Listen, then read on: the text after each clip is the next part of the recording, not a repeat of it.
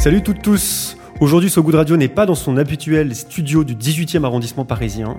Après un premier passage à Strasbourg, nous posons cette fois-ci notre baluchon à Marseille, deuxième étape de notre pérégrination en sept dates à travers la France.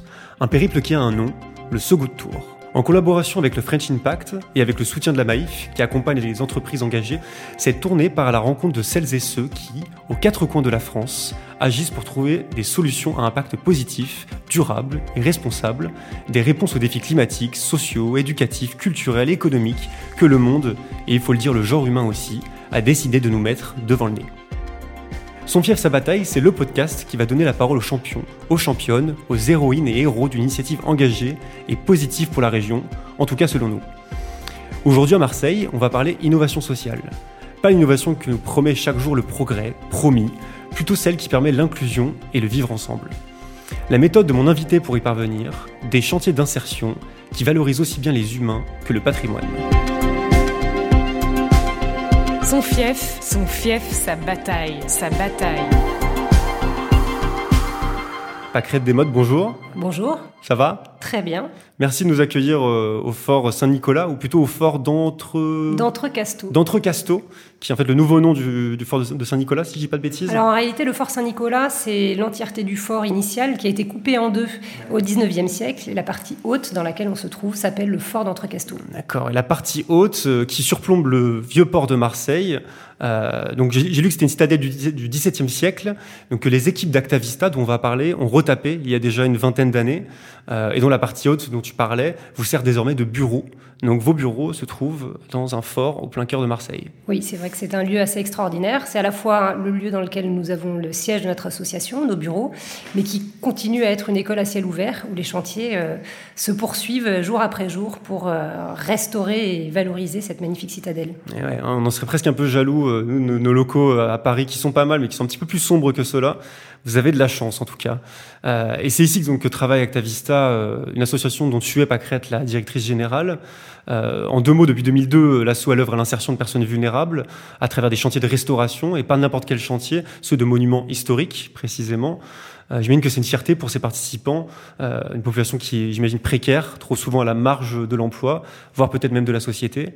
Euh, ici, ils peuvent obtenir une formation qualifiante, de ce que j'ai compris, et une offre d'emploi durable.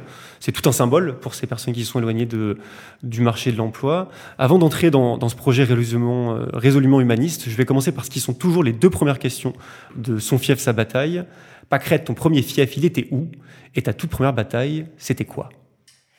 Vaste question. Alors, je dirais pas que j'ai un fief particulier, disons que euh, je suis originaire de Bordeaux, qui serait quelque part mon premier fief. Euh, j'ai pas mal changé après au cours de, ma vie de, lieu, mais je dirais que mon fief actuel, en tout cas mon fief de cœur, c'est évidemment Marseille et plus largement la région sud qui est une, région et une ville euh, pour Marseille absolument extraordinaire. Mmh. donc tu as baroudé un petit peu à Bordeaux, à Paris, et finalement tu as atterri à Marseille, et tu dirais que c'est là que se trouve ton fief, ouais. Exactement. Ok. Et ta première bataille, ta toute première bataille, ou peut-être même la bataille de ta vie, est-ce que qu'est-ce que tu dirais que c'est? Alors je dirais vraiment que la bataille de ma vie, euh, elle est celle que je vis aujourd'hui euh, au travers du projet d'Actavista, qui est à mon humble échelle euh, de contribuer à une société plus inclusive et à participer à changer aussi le regard des gens sur des personnes en situation de précarité. Et ma bataille, ce serait aussi comment le faire. C'est vraiment à travers ce collectif qui est constitué des équipes d'Actavista, d'arriver à vivre une aventure humaine avec cet euh, objectif d'inclusion, euh, qu'on puisse vivre tous ensemble une aventure humaine hors norme.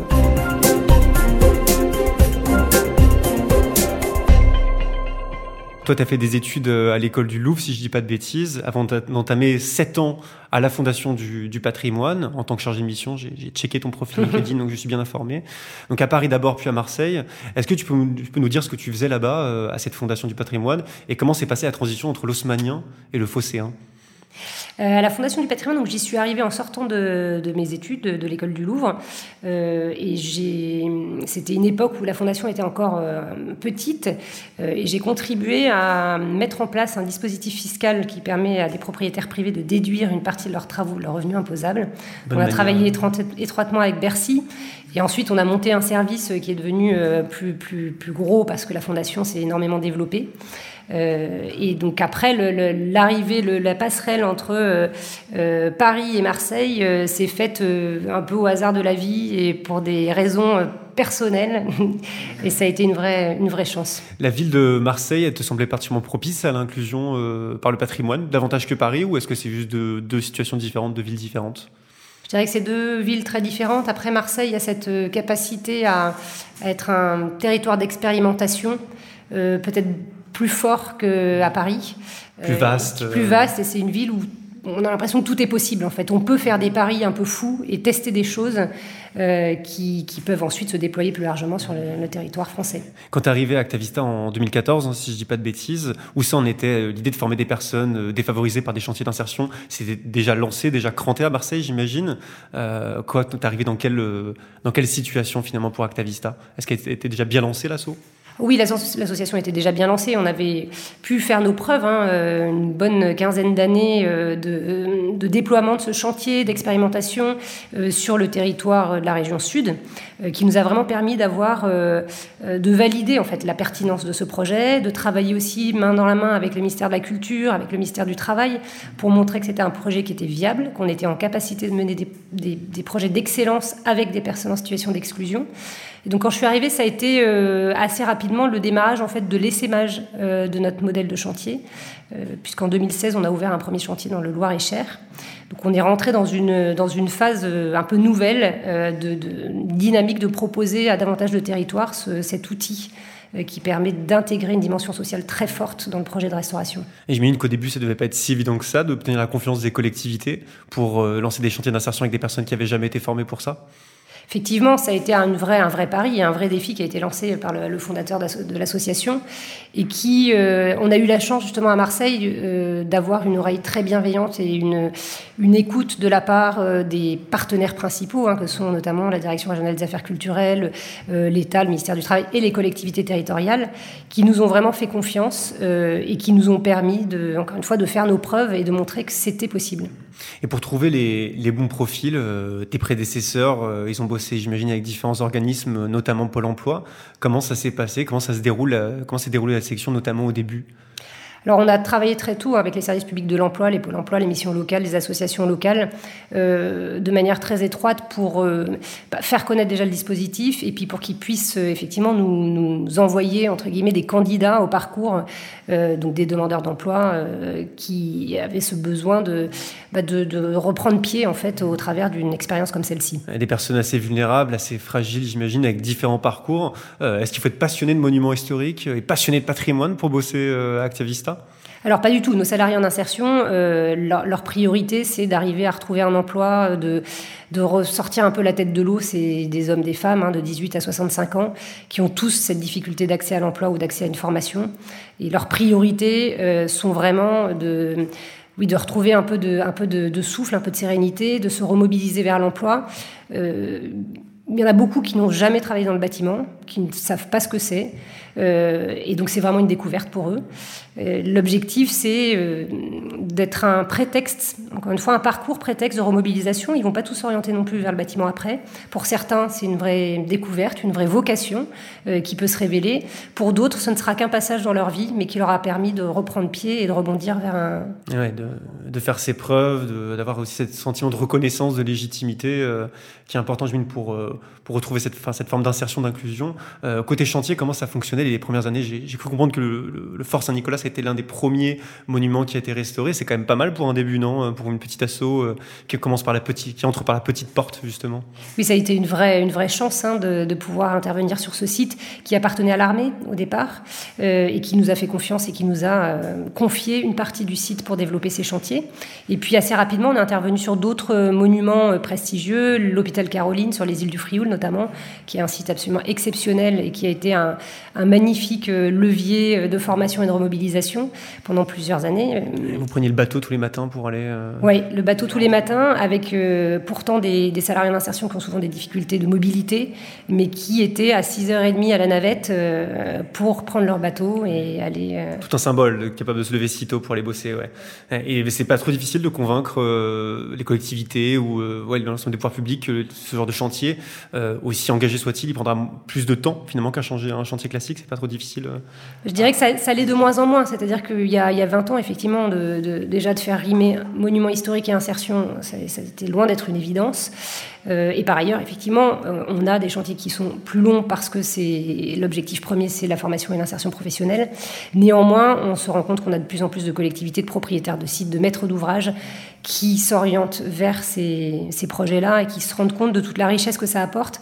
Au-delà du projet de restauration, ça crée vraiment une dynamique sur le territoire euh, d'emploi, de formation euh, à destination des habitants euh, de la collectivité.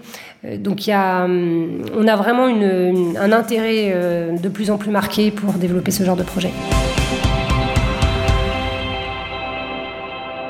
Actavista, c'est avant tout euh, ce qui semble être une réussite humaine, celle d'une formation professionnelle qui se réinvente, de personnes vulnérables et fragiles qui obtiennent une, qualification, un boulot.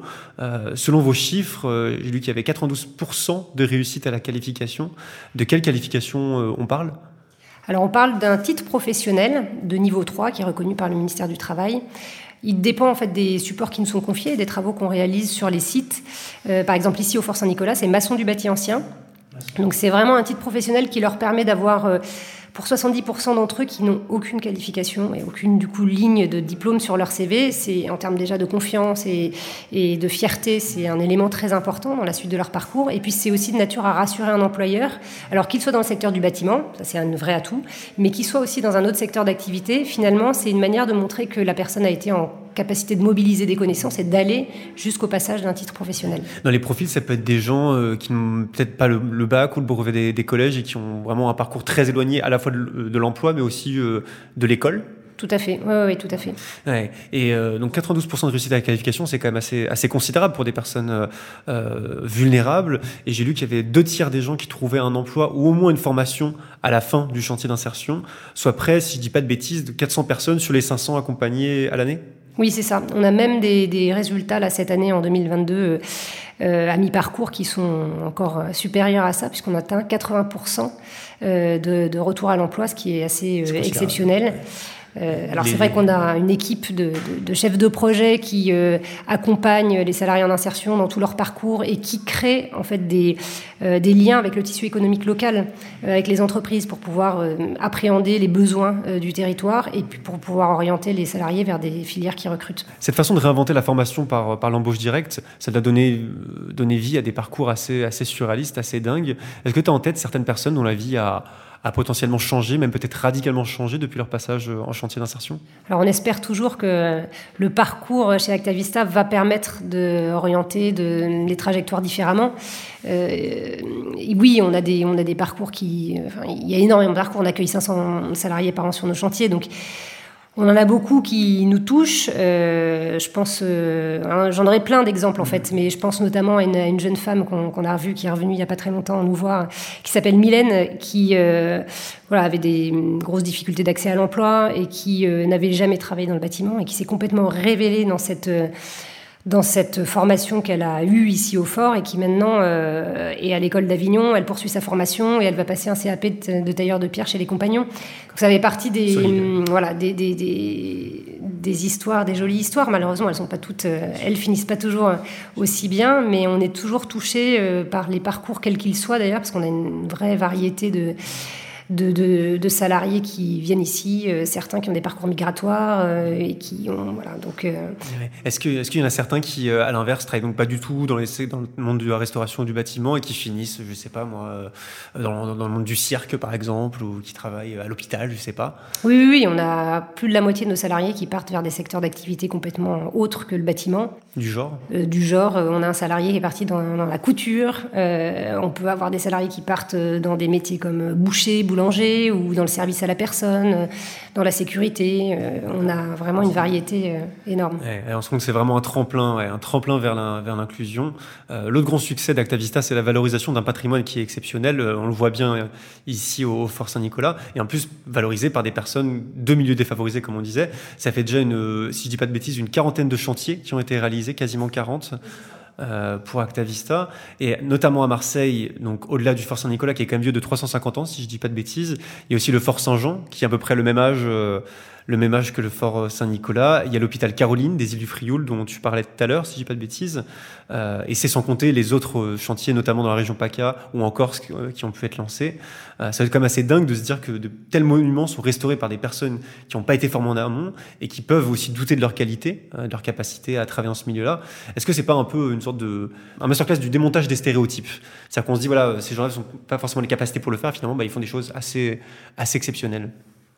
Oui, c'est certain. Euh, ça montre que euh, n'importe quel être humain est capable de se révéler et d'accomplir euh, de, belles choses. il faut juste leur donner un cadre et le, côté confiance en soi est un des facteurs clés.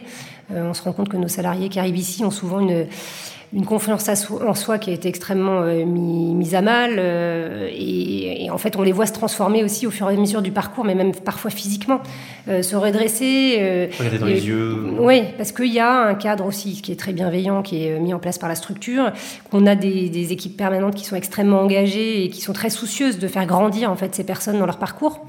et en fait, tout le monde est capable de faire des belles choses. Ouais, c'est comme quoi, il faut. C'est pas toujours aussi facile que ça de traverser la rue pour trouver pour trouver du boulot.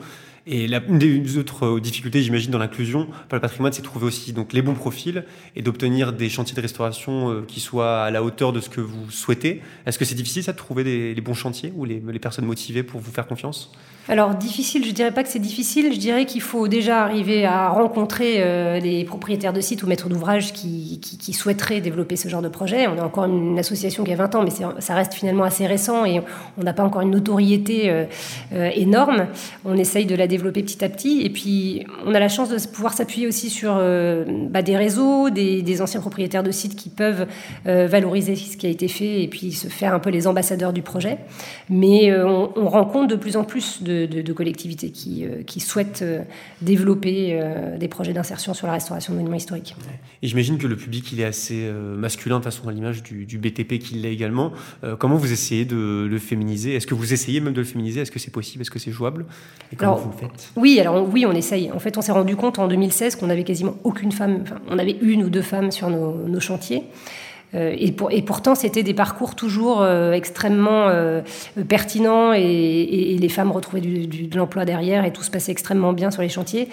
on s'est rendu compte en fait que naturellement nos prescripteurs pour l'emploi, mission locale, ne pensaient pas nous orienter des femmes avec cette idée qu'on a tous encore un peu ancrée en nous, hein, que le chantier c'est fait pour les hommes, qu'il faut être très balèze et on en revient aux stéréotypes là de genre plutôt que sociaux. Exactement. Et on a fait un peu une petite campagne de publicité pour valoriser des parcours parcours de femmes sur nos chantiers et ça a été assez efficace parce que alors on sait qu'on aura du mal à, atteindre la parité. On a aussi un problème de décalage horaire, c'est-à-dire que nos chantiers commencent à 7 h du matin, c'est pas toujours compatible non plus euh, avec des femmes qui ont voilà, des vies de famille. Euh, mais on a euh, près de 30 à 50 femmes par an sur nos chantiers et c'est, c'est ça se passe extrêmement bien, c'est extrêmement bénéfique. on est vraiment dans une dynamique de toutes les manières de prôner une mixité dans les équipes qui soit à la fois une mixité de genre, une mixité d'origine, de parcours. Et cette diversité au sein des équipes est une vraie richesse et c'est ce qui nous fait grandir, qui nous fait grandir et qui fait grandir les, les hommes et les femmes qui participent à cette, à cette aventure. C'est quoi la suite pour Actavista euh, Est-ce que c'est se déployer sur d'autres régions euh, géographiques en dehors du coup de Marseille, PACA, la Corse? Euh, Et si c'est le cas aussi, comment avancent justement ces projets d'inclusion qui sont hors de Marseille? Alors, il y a plusieurs enjeux, effectivement, pour l'association dans les années à venir. Il y a cet enjeu de, de poursuite d'essaimage de son modèle de chantier euh, dans d'autres territoires, sur d'autres régions. On, est déjà présent en Centre-Val-de-Loire, euh, en Auvergne-Rhône-Alpes, en, région sud. On a des projets en Occitanie, en Bretagne. Ah L'idée, c'est d'avancer euh, doucement, humblement, mais, mais, mais, en fait, on a cet outil qui fonctionne et qui a fait ses preuves, déployer, qui est mature pour être déployé. Exactement. Donc, c'est déjà ça, c'est la, la, première, le premier élément. Le deuxième, c'est qu'on souhaite aussi euh, euh, davantage montrer euh, ces chantiers qui étaient assez confidentiels jusqu'à présent, en, notamment en l'ouvrant au jeune public, au public scolaire, au, public, en, jeune public en situation de fragilité, centres sociaux et autres, euh, avec comme objectif d'utiliser en fait ce temps de passage d'Actavista sur les monuments historiques pour leur ouvrir les portes de ce monument, leur faire découvrir le site, l'histoire du site, les métiers qui sont enseignés par Actavista. On sait que c'est des métiers de la restauration du patrimoine bâti qui sont en perte de vocation. donc on trouve que c'est intéressant de leur faire découvrir la taille de pierre, la maçonnerie du Bastille ancien, etc. et puis de les sensibiliser aussi aux projets solidaires et à toutes les notions de fraternité, de citoyenneté qui sont induites par le projet d'Actavista. Donc tout un travail ludique de pédagogie qui vient en plus de tout ce, de tout ce boulot euh, sur les chantiers. Euh, un, autre, des objectifs que j'ai noté, c'était l'idée de se développer un peu plus à l'international, notamment en Europe et en Méditerranée. Euh, pour ça, vous passez, si je dis pas de bêtises, par une des branches d'Erasmus. Donc ça veut dire que Erasmus, c'est pas que pour les étudiants en fait. Ah, oui, effectivement. Alors on, a effectivement ce souhait de s'ouvrir un peu à l'échelle européenne et méditerranéenne. Dans un premier temps, surtout pour une volonté de découvrir et de s'enrichir des pratiques d'autres structures qui pourraient être implantées dans ces pays. Et euh, effectivement, Erasmus a été un, des leviers d'accélération de, cette, euh, de ce projet-là, puisqu'on a été euh, lauréat d'un projet Erasmus Mobilité déjà, qui nous permet d'envoyer des équipes de permanents et de salariés en insertion dans des, des pays européens pour aller découvrir d'autres projets. On a une, toute une équipe cette, cette semaine qui est en Roumanie euh, et qui est en train de découvrir euh, voilà, des projets euh, amis, d'associations amis là-bas. Donc ça, c'est extrêmement enrichissant pour nos équipes. Et puis, on a été lauréat d'un projet Erasmus+, partenariat de coopération, avec des Belges, des Croates et des Grecs euh, autour de la thématique de la, la formation euh, et le, ouais, la formation de formateurs et la formation autour de, ces enjeux de restauration de patrimoine et d'adresser ces formations à des publics en, fragilité. D'accord, donc c'est pas c'est pas simplement au stade de projet, c'est déjà lancé et c'est en cours depuis déjà plusieurs années visiblement. Euh. C'est en cours depuis six mois à peu près. Ah six mois, d'accord. Ah, ça c'est frais. il, y a déjà, il y a déjà des choses qui ont été. Il y a déjà des choses qui exactement. Et puis on est pas mal en lien aussi avec des réseaux de, préservation du patrimoine autour de la Méditerranée, comme euh, les réseaux COPAM, l'IECD, MEDNC, qui étaient là ce matin euh, avec des structures euh, marocaines, tunisiennes, algériennes et libanaises, avec l'idée voilà, de, pouvoir avoir ces échanges autour de ces thématiques d'insertion, de formation et de restauration du patrimoine, et peut-être derrière de co-créer des projets ensemble. On se rend compte que les, en effet, les enjeux sociaux et les enjeux patrimoniaux peuvent se croiser même aussi euh, avec des, des, des, euh, des, dynamiques écologiques qui peuvent être importantes. J'ai lu aussi que vous aviez des partenariats euh, avec le monde de la recherche, notamment avec Aix-Marseille Université. en quoi ça consiste ces partenariats et à quel point c'est tout, tout récent également? Alors, euh, effectivement, on travaille avec Aix-Marseille Université depuis une bonne année et demie, je dirais, euh, sur deux, aspects. Le fort a été euh, labellisé, en quelque sorte, Lab Citoyenneté, avec un objectif de pouvoir accueillir des projets en lien avec la recherche et, et de pouvoir amener aussi la recherche euh, au, grand public.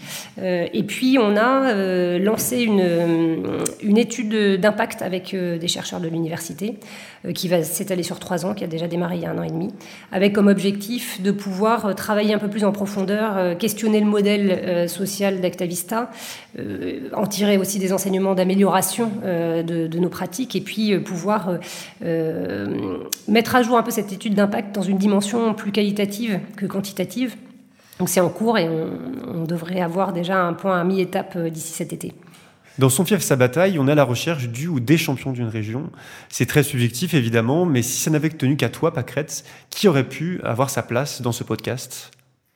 Alors, je pense qu'il y, a un projet qui ne concerne pas une région, mais les régions de France, et notamment les petites régions euh, reculées, rurales, que je trouve absolument formidable, qui est le projet des 1000 cafés, euh, qui est porté par Chloé Brion, et qui est un projet d'aller euh, recréer des lieux de vie, de convivialité dans les villages dans lesquels il n'y a plus rien, plus une boutique, plus un café, plus un bureau de poste.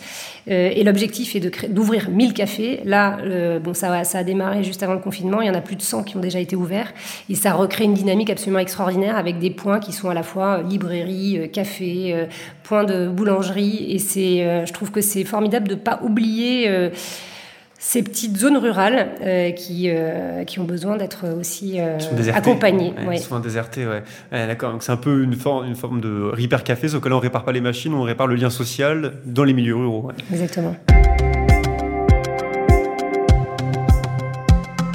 Son fief sa bataille, épisode 2, rideau, c'est terminé. Merci beaucoup Pacretz de nous avoir ouvert les portes d'Actavista et de nous avoir montré un autre visage euh, de l'inclusion, celle qui part des réalités sociales et qui sera un jour, on l'espère, la norme dans le fonctionnement de cette société.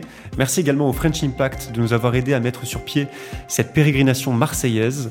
Merci également à la Maïf qui nous soutient dans la création de ce podcast et qui accepte d'accompagner des entreprises engagées. Et enfin, merci à mon complice du micro Thomas pour la réalisation de cet épisode. Vous pouvez réécouter cet épisode de Son fief sa bataille sur le site sogoodradio.fr et sur toutes les plateformes de stream audio, si possible, pas celle des GAFAM. Mais privilégiez le site de Sogoud Radio, vous verrez, on y est bien, très bien même. Prochain épisode de Son fief sa bataille le mois prochain dans une autre région, ce que les Parisiens appellent la province. Accolade et embrassade, à très bientôt sur Sogoud Radio. Salut